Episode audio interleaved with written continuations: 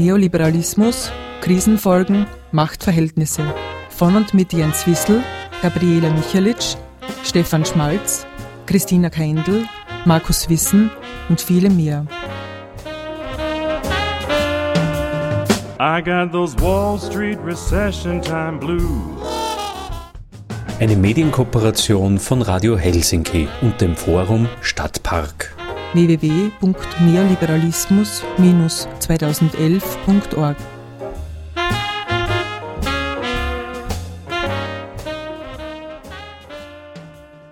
Vom 17. bis zum 19. Juni 2011 fand im Forum Stadtpark in Graz ein Symposion statt mit dem Titel Neoliberalismus, Krisenfolgen, Machtverhältnisse.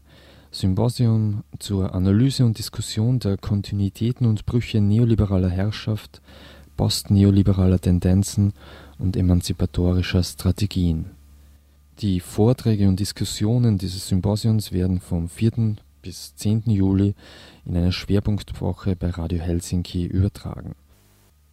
In der folgenden Stunde ist nun der Vortrag von Stefan Schmalz zu hören. Er hat beim Symposium über Brasilien, Indien und China gesprochen und die Frage gestellt nach der Krise, nach dem Neoliberalismus. Der Moderator dieser Veranstaltung war der Gestalter dieser Sendung, also Sie werden meine Stimme gleich noch einmal hören. Und in der Einleitung zur Veranstaltung habe ich auch den Referenten Stefan Schmalz näher vorgestellt. Im Folgenden also sein Beitrag zum Symposium über Brasilien, Indien und China nach der Krise und nach dem Neoliberalismus.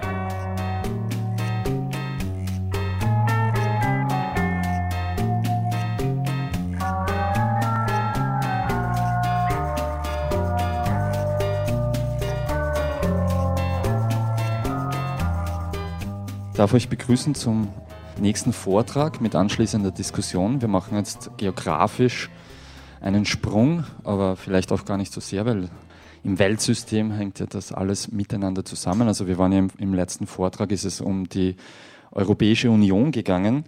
Jetzt geht es weiter mit einem Vortrag von Stefan Schmalz mit dem Titel Brasilien, Indien, China nach der Krise, nach dem Neoliberalismus.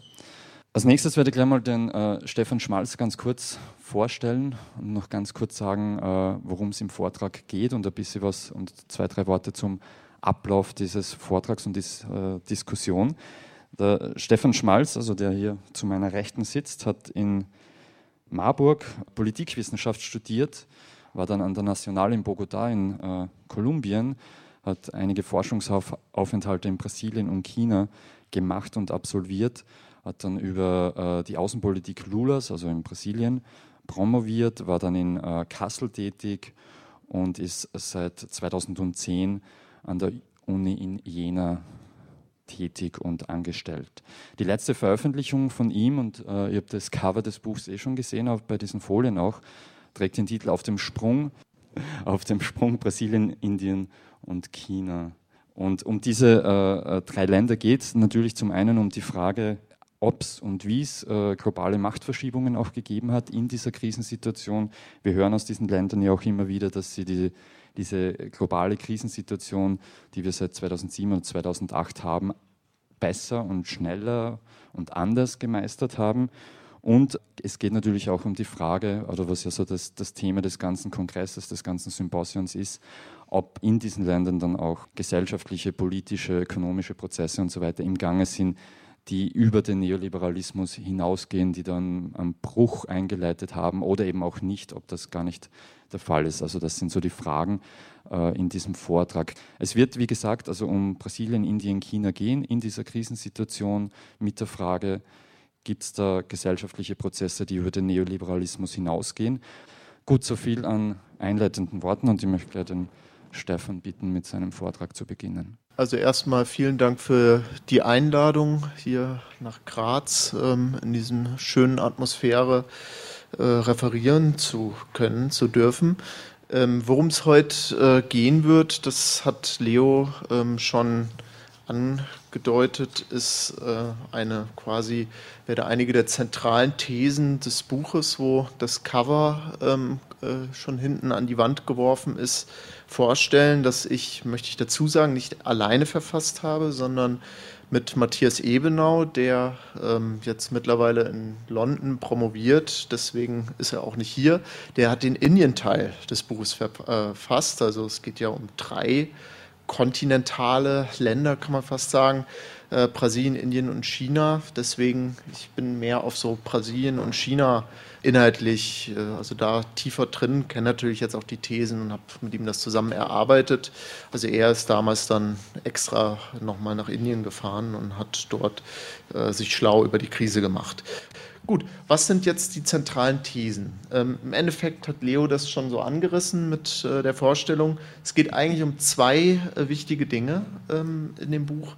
Zum einen äh, genau dieses Faktum, dass die drei Länder sehr, sehr gut durch die Krise gekommen sind und auch Verhältnis äh, natürlich die Frage, warum sie das sind. Also es kommt immer wieder dieser Satz äh, vor, dass Brasi äh, Indien und China als die zwei, zwei großen Länder gelten, die niemals richtig in eine Rezession gegangen sind, während Brasilien als das erste große Land war, das ähm, schon wieder sehr, sehr rasch, somit als erstes aus der Krise äh, rausgekommen ist ähm, und dass diese Länder eben sehr, sehr ihre Stellung in den Strukturen des Weltmarkts durch die Krise diese Stellung gestärkt wurden. Und das ist eine weitere eng verflochten damit, dass gerade dieser Umbruch, diese Machtverschiebung, die schleichend schon seit einigen Jahren vorangeht in Richtung Ostasien, aber auch in Richtung dieser großen Schwellenländer, ein ganz wichtiger Faktor war, der die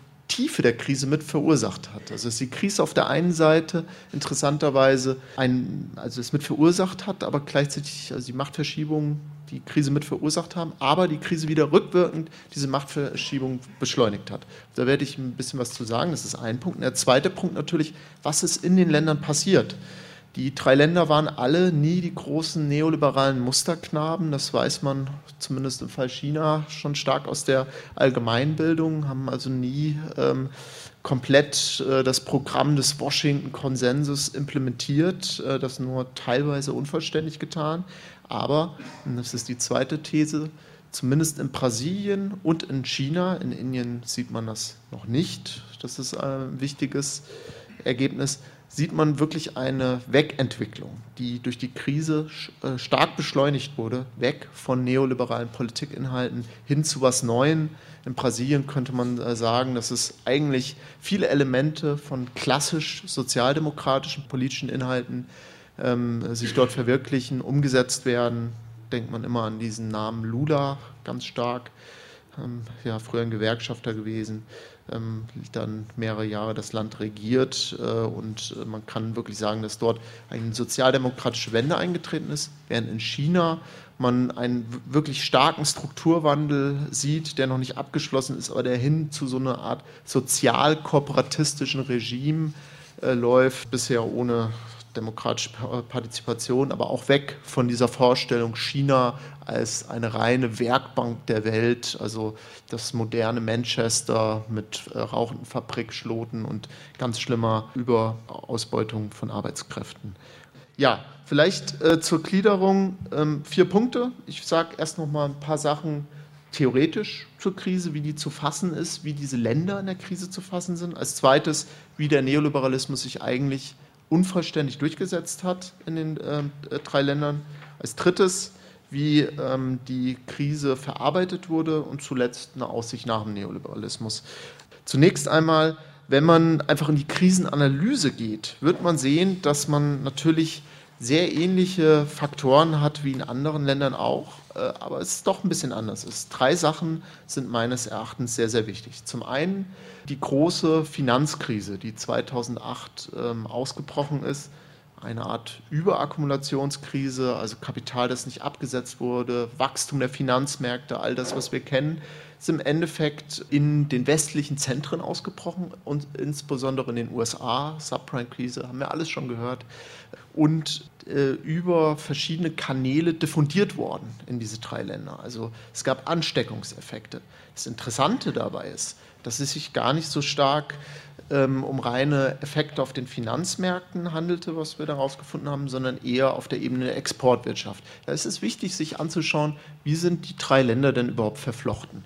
Man wird interessanterweise, zumindest was China angeht, aber im geringeren Umfang auch was Brasilien angeht, ein sehr, sehr ähnliches Muster finden wie wir, was Bert Weber schon erzählt hat, wie man es auch in der Europäischen Union findet. Nämlich, dass sich in der globalen äh, Ökonomie massive Ungleichgewichte herausgebildet hat.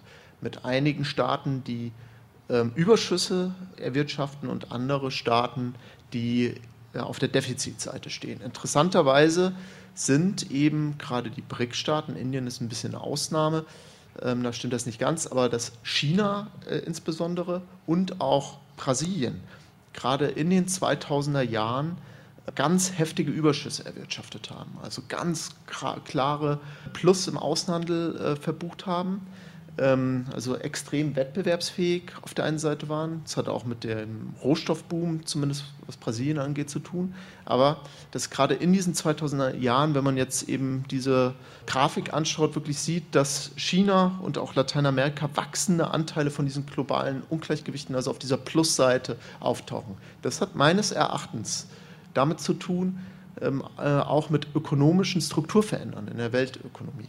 Man kann quasi sagen, dass historisch seit ähm, der Nachkriegsperiode systematisch einzelne Länder Machtzugewinne äh, erfahren haben. Erst waren das insbesondere Westeuropa und äh, Japan, die dann stärker in so eine Plus-Situation reingerutscht sind, perspektivisch dann auch als Überschussländer gegenüber der USA. Später gab es eine Phase, wo die Tigerstaaten, also in Ostasien, an Macht zugewonnen haben. Und zuletzt, und das ist eine besondere Situation, in den 2000er Jahren wirklich große Teile der Welt, äh, äh, der Semiperipherie wird es oft genannt in der Entwicklungssoziologie, also der Schwellenländer, massiv eben an ökonomischen Wachstum dazugewonnen haben, also sehr viel höhere Wachstumsraten, dreimal so hoch wie die Zentrenstaaten hatten, ähm, erwirtschaftet haben. Und insbesondere China ist der große Gewinner, also massive Veränderungen in der ökonomischen Aktivität und Machtverteilung, was sich dann auf dieser Ebene des Außenhandels wiedergespiegelt hat. Und auch, das ist mittlerweile ein Gemeinplatz, hier habe ich ein paar Daten, die dann auch die Entwicklung in der Krise schon ein bisschen mit reflektieren und auch zu Gläubigerländern aufgestiegen sind. China, der größte Gläubigerstaat mittlerweile der Vereinigten Staaten, also hunderte von Millionen von ähm, Staatsanleihen hält China, aber auch andere Länder auf einmal. Brasilien ist, ähm, das ist, wenn man es jetzt zurück in die Vergangenheit geht, äh, auch nicht durchaus normal gewesen. Also war lange äh, hoch verschuldet, ist also auch ein gläubiger Land aufgestiegen. Also die USA schulden brasilianischen Anlegern auch weit über 100 Milliarden US-Dollar. Und auch andere Länder, Russland, Taiwan, solche Staaten ähm, sind in eine Geberposition gekommen auch natürlich OPEC-Staaten, die über massive Ölvorkommen verfügen. Großbritannien ist da ein bisschen verwirrend, weil das der englische Finanzplatz ist. Und das sind im Endeffekt dann auch wieder chinesische Anleger und so weiter, die da drin sitzen, genau wie diese karibischen Bankenzentren. Ist das eine ähnliche Sache. Aber ganz wichtig, also es sind Gläubigerstaaten geworden. Das hat dazu geführt, äh, interessanterweise, dass diese Länder auf der einen Seite an Macht gewonnen haben, aber auf der anderen Seite eben viele dieser äh, Devisenreserven aus den verschiedensten Gründen dann auf den Finanzmärkten platziert haben, in äh, den Institutionen sogar, die teilweise pleite gegangen sind. Also obwohl schon lange nach dem Zusammenbruch der New Economy Blase dieses ganze Modell eigentlich gar nicht mehr sustainable war, haben, es wird oft dieser Begriff von Chimerika benutzt, haben dann ähm, chinesische Anleger und so weiter und so fort die Blase weiter gefüttert. Wenn man zum Beispiel an Fannie Mae, Freddie Mac denkt, die ersten großen Immobiliengiganten, die pleite gegangen sind, die eben die Subprime-Blase mit äh, finanziert haben, 300 bis 400 Milliarden US-Dollar chinesisches Geld drin. Einer der Hauptpunkte, warum die Sachen dann in staatliche Hand überführt wurden, nicht direkt pleite gegangen sind, war meines Erachtens im Endeffekt ein Strukturanpassungsprogramm von China aus gewesen, den USA gegenüber, dass ähm, äh, äh, die chinesische Regierung, das wurde von der niedrigen Regierungsebene ganz klar geäußert, ähm, massiv gesagt hat, wenn das pleite geht, wird es Riesenprobleme geben. Zum, äh, hätte bedeutet, dass Geld abgezogen wird. Also diese Blase wurde mitfinanziert und hängt eng mit dieser Machtverschiebung zusammen. Das ist ein ganz, ganz interessanter, wichtiger Punkt. Aber natürlich, auch wenn diese Länder an Macht gewonnen haben, sie sind verflochten in der äh, Weltwirtschaft. Bedeutet, dass natürlich die Ausbreitung der Krise, die schon primär eine Krise des westlichen Kapitalismus, des Finanzmarktkapitalismus sind, eben über die Finanzmärkte zum einen, aber auch über die Exportwirtschaft rückwirken auf diese Länder. Dass quasi die Krise über die beiden Kanäle des Außenhandels und des Finanzsektors die drei Länder treffen, Indien, Brasilien, China. Und die in diesen Ländern die Regierung stark darauf reagiert haben, aber das natürlich dann wieder Rückwirkung, das war eine unserer Hauptforschungsfragen, also was passiert in den Ländern selbst und wie wirkt das zurück auf das Weltsystem, wenn auf einmal Brasilien sozialdemokratisch wird und in China stärker auf den Binnenmarkt geschaut wird. Das waren eben zentrale Fragen, die wir in dem Buch versucht haben zu erarbeiten. Also diese zwei wichtigen Momente der Krise, aber zuletzt ein dritter Punkt, natürlich der auch schon von dem, bei dem Vortrag von Markus Wissen mitgeschwungen hat, dass äh, diese Krise keine rein ökonomische Krise ist, ähm, auch keine rein Krise eines bestimmten Typus, einer bestimmten sozialen Struktur von Akkumulation, einer Regulationsweise, eines Akkumulationsregimes, das eben auf äh, Stärkung des Finanzsektors und so weiter basiert, sondern eben eine stark ökologische Dimension hat, das um eben diesen zukünftigen Wachstumszyklus abzusichern, im Endeffekt auch eine äh, Antwort auf die ökologische Frage her muss dass wenn man sich alle Daten anschaut, in schon 10, 15 Jahren sich das Verhältnis, wer das CO2 weltweit ausstoßen wird, die Haupt, das Hauptquantum, noch äh, sind da die entwickelten Länder deutlich vorne, sich das umkehrt. Und gerade diese Länder dann auf die äh, Ebene von Ressourcennutzung, aber auch von CO2-Ausstoß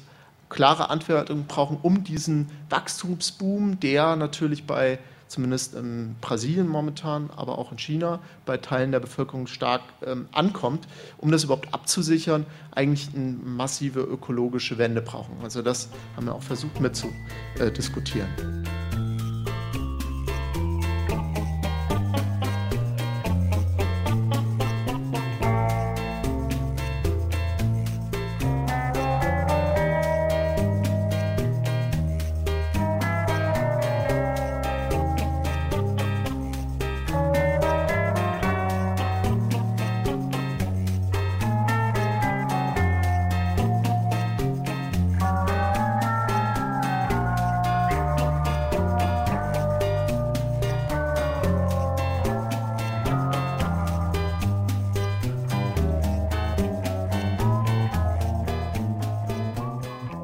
Ja, was ist genau in den Ländern historisch passiert? Äh, wenn man in die drei Länder schaut, sieht man äh, interessanterweise in ganz unterschiedlichen Kontexten eine parallele Bewegung. Dass in allen drei Ländern in den 90er Jahren ein massiver Umbruch hin äh, zu einem, ja, teilweise zumindest neoliberalen Modell äh, stattgefunden äh, hat, in dem auf unterschiedliche Krisenmomente in dem vorher peripheren Fordismus in Brasilien, dem Entwicklungsstaat in Indien und dem maoistischen Entwicklungsmodell äh, reagiert wurde mit einer Außenöffnung, die ähm, sich äh, in verschiedenen Kontexten unterschiedlich äußerte. Das also im Endeffekt in Brasilien ab 1990 wurde, war da ein neoliberaler Populist 89 gewählt, sich äh, privatisiert wurde, dass dort im Endeffekt der Staatssektor äh, also eine neue Rolle wahrgenommen hatte, die Zölle um auf ein Drittel gesenkt wurden, nachdem Brasilien lange unter dem, äh, der Vorherrschaft einer Militärdiktatur eine ganz klare Entwicklungsdiktatur war das, also ganz klar Industriesektor aufbauen und so weiter und so fort, nachholende Entwicklung, was nur Teilen der Bevölkerung im Endeffekt äh, zugute kam. Und es eigentlich einen langen Kampf in den 80er Jahren gab um die Weiterentwicklung des Modells, also auf der einen Seite sozialistische Kräfte, auf der anderen Seite neoliberale Kräfte, was im Endeffekt dann entschieden wurde in den 90er Jahren und äh, zu der Etablierung eines stärkeren finanzmarktgetriebenen, weltmarktorientierten Modells gab, was auch stark auf ähm, äh, Inflationsbekämpfung zunächst als konsensstiftendes äh, Moment ähm, basiert hat. Es gab Hyperinflation in den 80er Jahren, also dass dort innerhalb eines sehr staatsorientierten Modells ein Umbruch organisiert wurde. Außenöffnung und auch ähm, Veränderung der Staatlichkeit. Ein ähnlicher ähm, Umbruch ist in Indien, ähm, äh, einem Land, das eine andere Sozialstruktur hat, einen viel größeren Agrarsektor, wo es ähm, unter dem sogenannten Nehruvian Konsensus auch in den äh, 50er Jahren sofort ein sehr mit fünf Jahresplanen, fünf Jahre sind es glaube ich, fünf Jahresplänen agierendes Modell, was auch stark auf die Entwicklung der staatlichen Industrie gesetzt hatte, ähm, eine Übereinkunft eben auch ähm, mit den nationalen Kapitalfraktionen, den Versuch dann äh, also größeren industriellen Sektor zu produzieren, was dann widersprüchlich war mit der Agrarentwicklung. Es ähnlich ähm, eine äh, Krisenmomente gab, sich also dieses Modell erschöpfte und dann sehr, sehr ähnlich in den 90er Jahren unter der Regierung Rau auch eine massive Außenöffnung vorangetrieben wurde.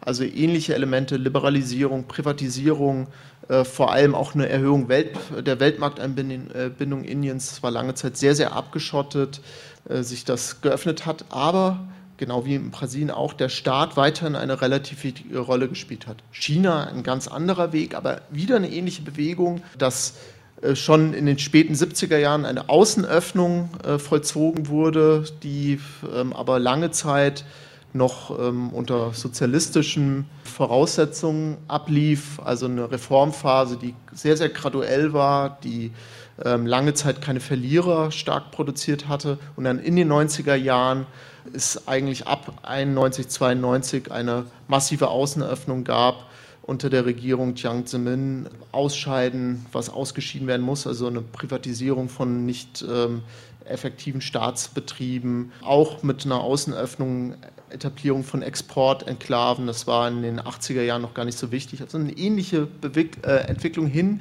zumindest äh, zu neoliberalen Politikformeln, die teilweise implementiert wurden, in einem viel stärker staatlich orientierten Gesamtkontext, also ähm, eine Öffnung, die aber nicht komplett äh, erfolgt ist wie in vielen anderen Ländern der Peripherie.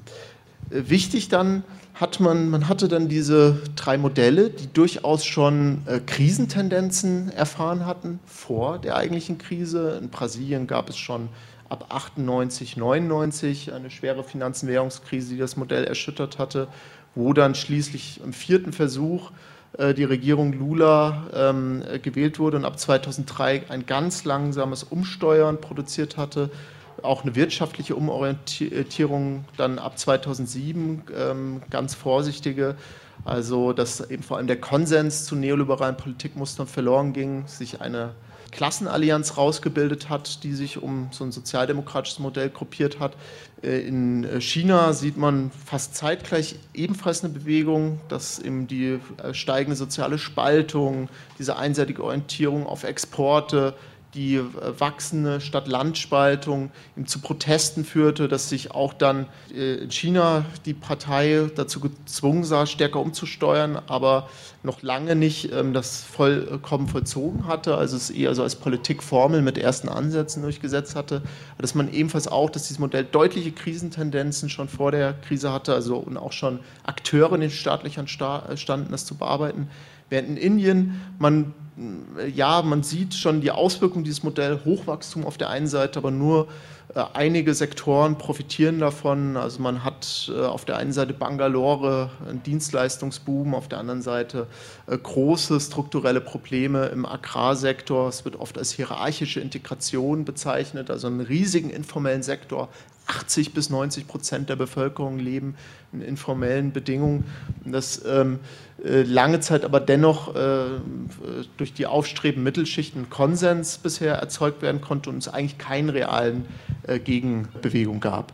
Diese drei Modelle werden ähm, im Endeffekt dann getroffen von der Weltwirtschaftskrise mit diesen zwei Faktoren, den Finanzmärkten, die eigentlich nicht so zentral waren. Es gab durchaus, habt ihr ein paar Punkte aufgelistet, durchaus einzelne Punkte, wo die Länder getroffen wurden, also Kapitalflucht oder Abwertung der Währung. Was aber insgesamt nicht so äh, stark alle drei Länder getroffen hatten, weil sie alle den Finanzsektor in irgendeiner Form äh, unter staatlicher Kontrolle behalten hatten. Also in China ganz stark abgeschottet, in Indien äh, der Bankensektor auch weiter unter staatlicher Kontrolle. Auf der einen Seite hohe Zinsen, was äh, eigentlich eher negativ ist, hohe Realzinsen. Viel, wird viel auf den Finanzmärkten gezockt, auf der anderen Seite eine doch starke Hand äh, im Finanzsystem. Aber getroffen wurden die Länder stark über die Warenmärkte, also überall brach der Außenhandel zusammen, Brasilien brach die Industrie zusammen. In Indien, ähm, in einem Land, was noch nicht so stark außenorientiert ist, also in der neoliberalen Phase sich stärker außenorientiert hat, gab es dann Beschäftigungsverluste in einzelnen Exportunternehmen, vor allem auch im informellen Sektor, relativ starke Auswirkungen. In China ganz heftige Krise im Exportsektor. Also gibt es Zahlen von 670.000 Unternehmenspleiten, die erstmal pleite gingen, Wanderarbeiter, die zurückgehen auf, in den ländlichen Raum. Also dort eine viel, viel stärkere, ja, wie will ich sagen, stärkere äh, Auswirkungen, ähm, also jetzt in dem Exportsektor, weil China eine sehr, sehr äh, aktiven Exportsektor hat, aber das sind äh, zumindest in Brasilien und China so heftig interveniert wurde auf die Krise.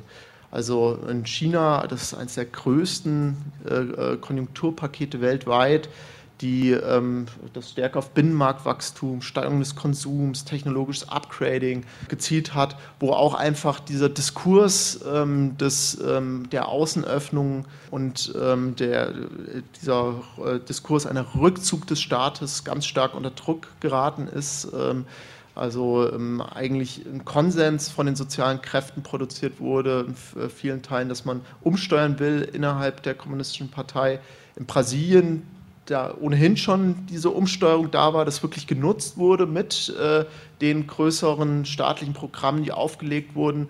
Also die Krise wirklich zu nutzen, um durchzuregieren, um dieses sozialdemokratische Modell noch zu vertiefen, während in Indien eher sehr begrenzt darauf reagiert wurde. Das könnte man vergleichen wie so eine Krisenreaktion in Europa. Man äh, verteilt eigentlich ähm, dieses Konjunkturpaket eher als eine Medizin, um den Neoliberalismus wieder auf die Beine zu helfen und es dann auch eine rasche Rückkehr gab. Aber dass man wirklich sieht, dass in den beiden Ländern, Brasilien und China, ein massives Umsteuern gab. In Indien, das noch nicht so stark der Fall war. Äh, natürlich auch eine relativ klare Antwort darauf gab, aber nicht über den Neoliberalismus hinausgegangen wurde. Interessant dabei, bevor ich mich dann nochmal dem danach widme, interessant dabei eben ist sehr äh, stark zu sehen, dass alle drei Länder in einer Form eben durch die Krise gegangen sind, ähm, wie es im Westen ähm, nicht der Fall war. Also ähm, äh, China sieht man, bricht dort so auf 6% ein. Da denkt man natürlich oft, naja, 6%, das ist, ist ja überhaupt kein Problem. Äh, für das chinesische äh, Wachstumsmodell ist es durchaus ein Problem, weil eben diese ganze Landbevölkerung, die in die Städte strömt, ähm, in den Arbeitsmarkt integriert werden muss. Da braucht man 7 bis 8 Prozent Wachstum. Sobald das runtergeht, gibt es soziale Unruhen. Also gab es eine riesige Angst davor in Indien. Auch wachsen eben nur einige Sektoren. dieser Einbruch hat dann eben sehr verwundbare Sektoren getroffen. Aber insgesamt die Länder sehr viel besser ähm, durch die Krise gekommen sind, was eben mit diesen eher staatsorientierten Modellen, die noch übergeblieben sind, ähm, äh, zu tun hat, mit der Finanzmarktregulierung äh, und auch mit äh, diesen gewaltigen Binnenmärkten, die mittlerweile aktiviert wurden, also diese Rückzugskammer im Endeffekt ähm, nicht komplett nur auf Exporte angewiesen zu sein, was dann gerade in China und Brasilien an der Krise dann stark gemacht wurde und äh, durch Konjunkturmaßnahmen bedient wurde. Ja, was kommt danach? Ähm, vielleicht zwei äh, wichtige Punkte. Ich denke, dass man wirklich, wenn man die drei Länder anschaut, also in Brasilien, ganz klar von einem Strukturwandel reden kann, der dauerhaft ist, der, wo es einen unglaublichen Konsens der Bevölkerung dazu gibt. Also die Nachfolgerin von äh, Lula, Gilma Rousseff, hat Zustimmungsraten, die schier unglaublich sind. Also es ist, ähm, liegt ungefähr bei, wenn man jetzt ähm, Leute, die die Regierung als sehr gut oder gut bewertet, das zusammenrechnet, bei fast 80 Prozent.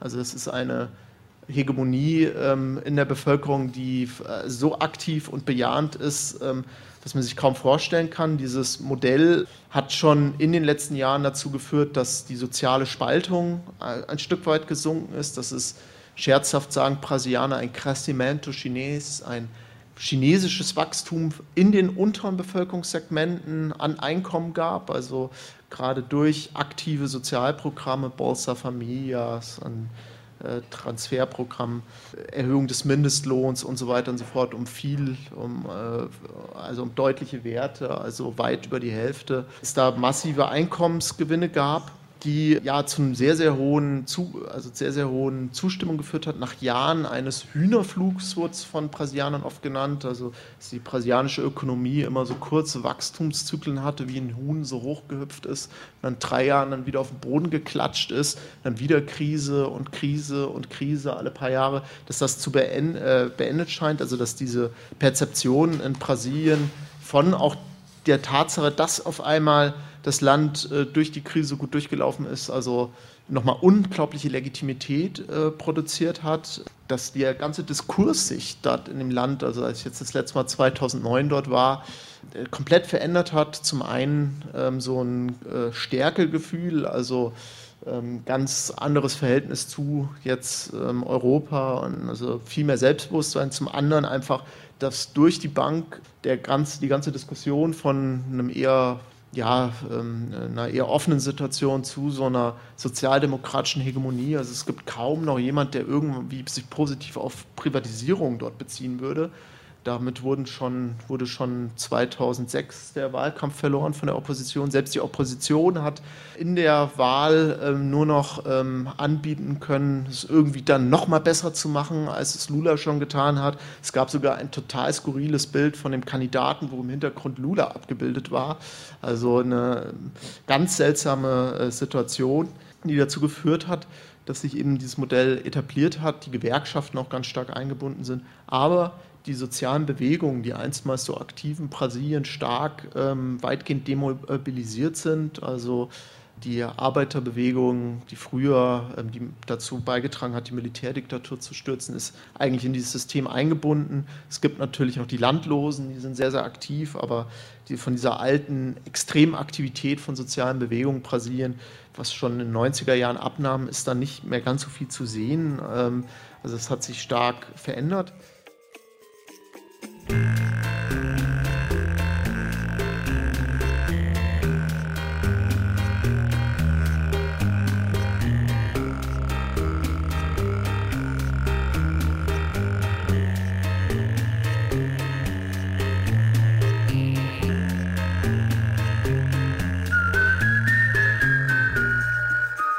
Indien wiederum, das habe ich auch schon gesagt, wird eigentlich das Modell weitergesetzt, ähm, dieses Modell eines räuberischen Wachstums, wie es Baduri, ein wichtiger indischer Marxist, mal äh, genannt hat, ähm, was eben auf Enteignung auch von Bauern, also große äh, Teile der Bevölkerung wird vertrieben, äh, werden Staudämme äh, vielleicht teilweise gebaut, wird privatisiert, was eben auf die systematische Abkopplung der Landbevölkerung von den Gewinnen dieses Wachstumsmodells basiert und so weiter und so fort, wird fortgesetzt. Es werden sogar verschärft jetzt Liberalisierungen im Finanzsektor mittlerweile gerade durchgeführt, also und die Exportorientierung wird sogar verschärft, obwohl der Binnenmarkt eigentlich das Land in der Krise gestützt hat. Also dort eigentlich kein Umbruch. Die Linke hat auch in den Wahlen jetzt jüngst deutlich verloren.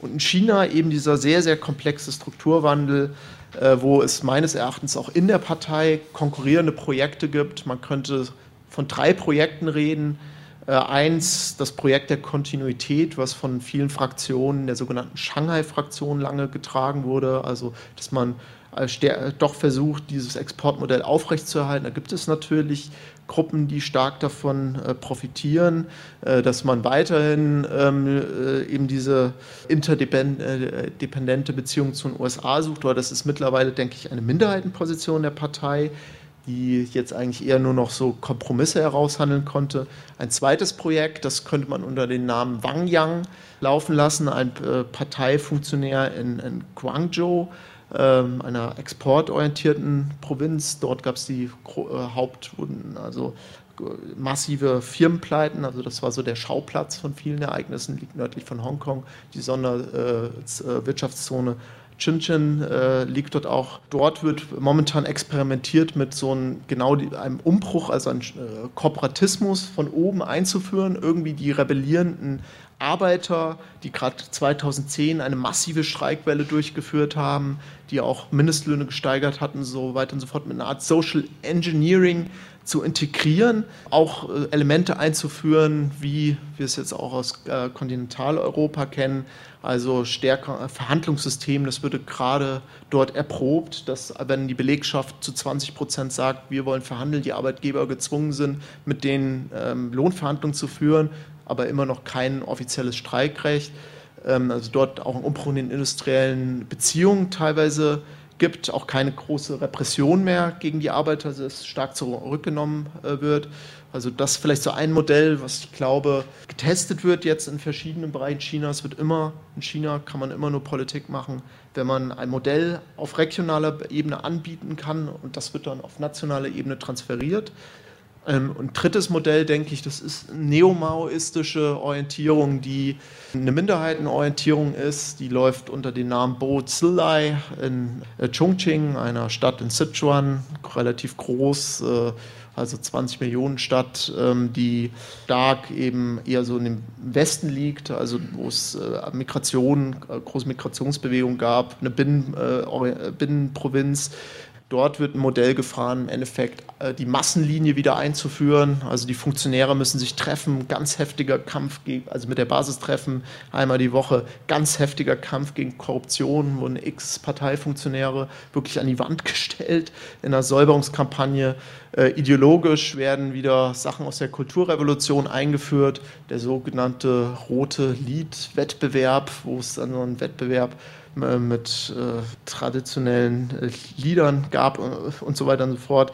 Also da wird sehr, sehr viel gemacht, stärker so soziale Kohäsion. Eben der Borozillai ähm, äh, gilt als einer Kandidat für das oberste Zentralkomitee. Diese wichtigsten neun Personen könnte er reinrutschen, dann wäre das dann verankert. Wang Yang übrigens auch. Interessant wurde ist dabei, dass eben der frühere äh, den, nein, der designierte neue Vorsitzende, Regierungschef, dann auch einen Besuch in Chongqing gemacht hat. Das ist immer so eine Signalwirkung, dass man sich so ein Modell anschaut und äh, das als wichtig erachtet. Ähm, also da wird wahrscheinlich ein Kompromiss zwischen diesen verschiedenen Fraktionen jetzt in den parteiinternen Wahlen. Das ist meist Strömung ist vielleicht übertrieben, es sind Anschauungen verschiedene, weil diese Kämpfe werden dann nicht offen ausgetragen, sondern es wird meist vorher ausgekungelt und dann am Ende das dann gewählt. Also da wird was entstehen. Gleichzeitig der zwölfte Fünfjahresplan, habe ich gestern schon von erzählt, eine Umsteuerung hin auf Binnenmarktorientierung, auch auf eine ökologische Orientierung. Also wird eine ganz zentrale Frage in China sein, wie sich die Arbeiterbewegung, die sozialen Konflikte weiterentwickeln, ob es vielleicht doch eine unabhängige Kraft jenseits der KP herausbildet, was ich allerdings für eher unwahrscheinlich halte. Ich glaube eher, dass die Staatsgewerkschaften reformiert werden könnten in eine reale Interessensvertretung. Da gibt es momentan auch ähm, erste Tendenzen, dass dies getan wird.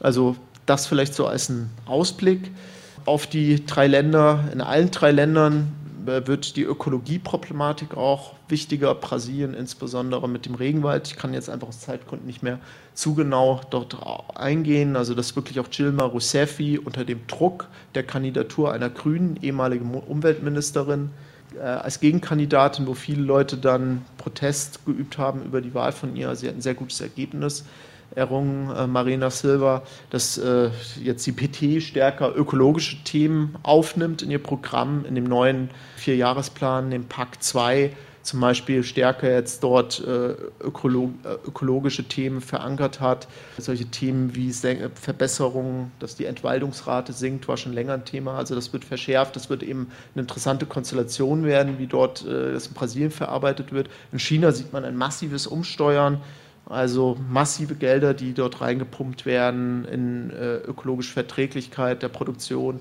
Energieeffizienz ist eigentlich ein Leitfaktor für das Wirtschaften momentan in China, also Senkung der Energieeffizienz. Gab es ähm, das Beispiel, als es mal nicht erfüllt wurde. Also es sind sehr, sehr gewaltige Zahlen, die da erfüllt werden müssen. Also im neuen Fünfjahresplan 17 Prozent Gleichzeitig soll der Kohleanteil von 70 auf 62 Prozent gesenkt werden an der Gesamt, Gesamtenergieproduktion.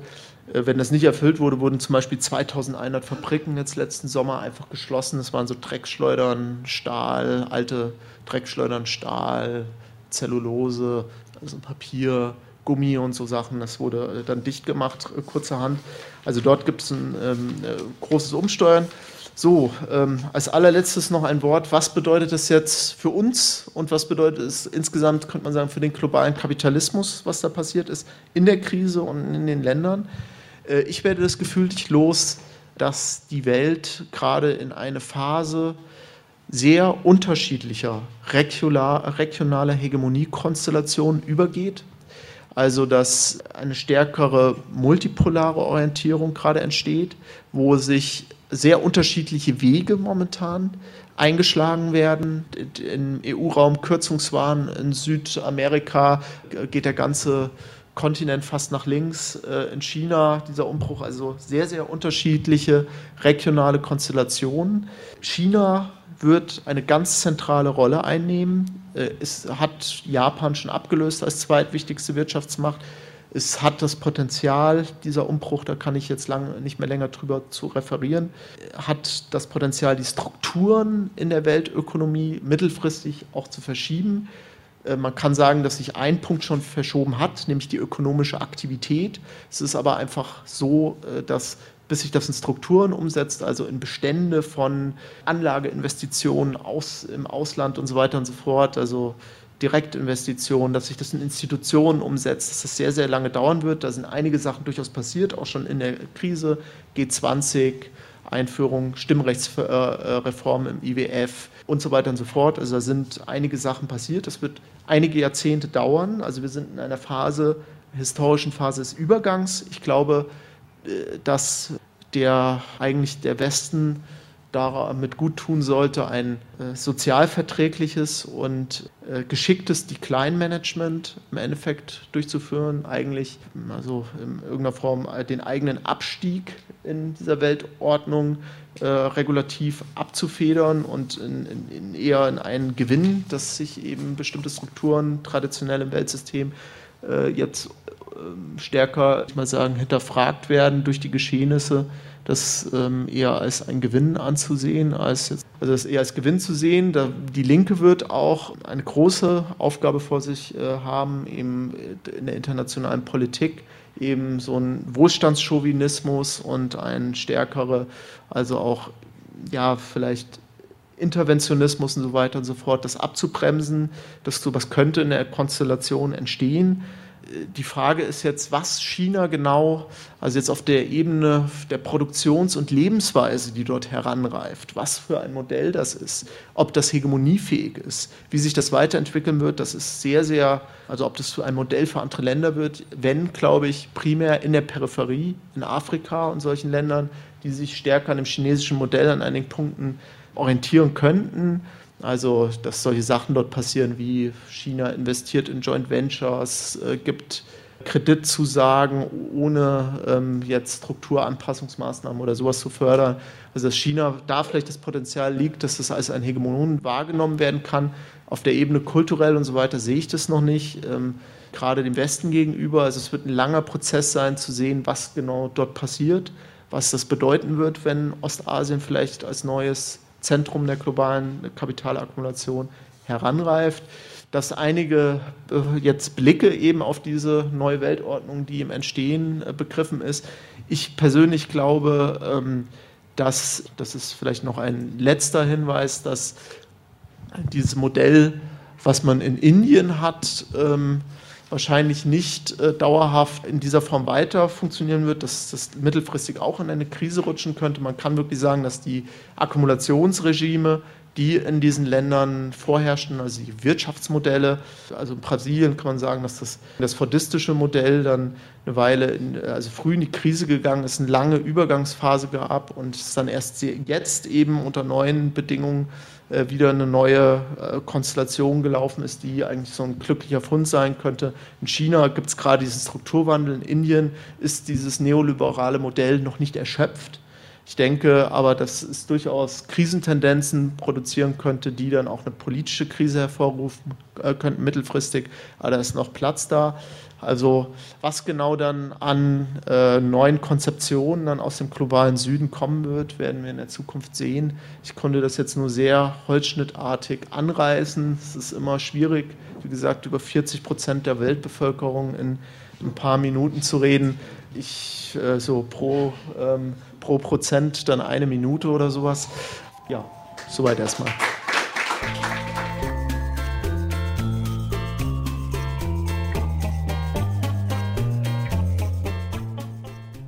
Soweit der Vortrag von Stefan Schmalz, den er im Rahmen des Symposions Neoliberalismus, Krisenfolgen, Machtverhältnisse gehalten hat.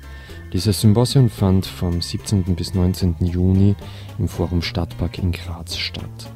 Abschließend noch ein Literaturtipp zu Stefan Schmalz. Er hat kürzlich in der Reihe der Rosa-Luxemburg-Stiftung das Buch Auf dem Sprung Brasilien, Indien und China gemeinsam mit Matthias Ebenau veröffentlicht.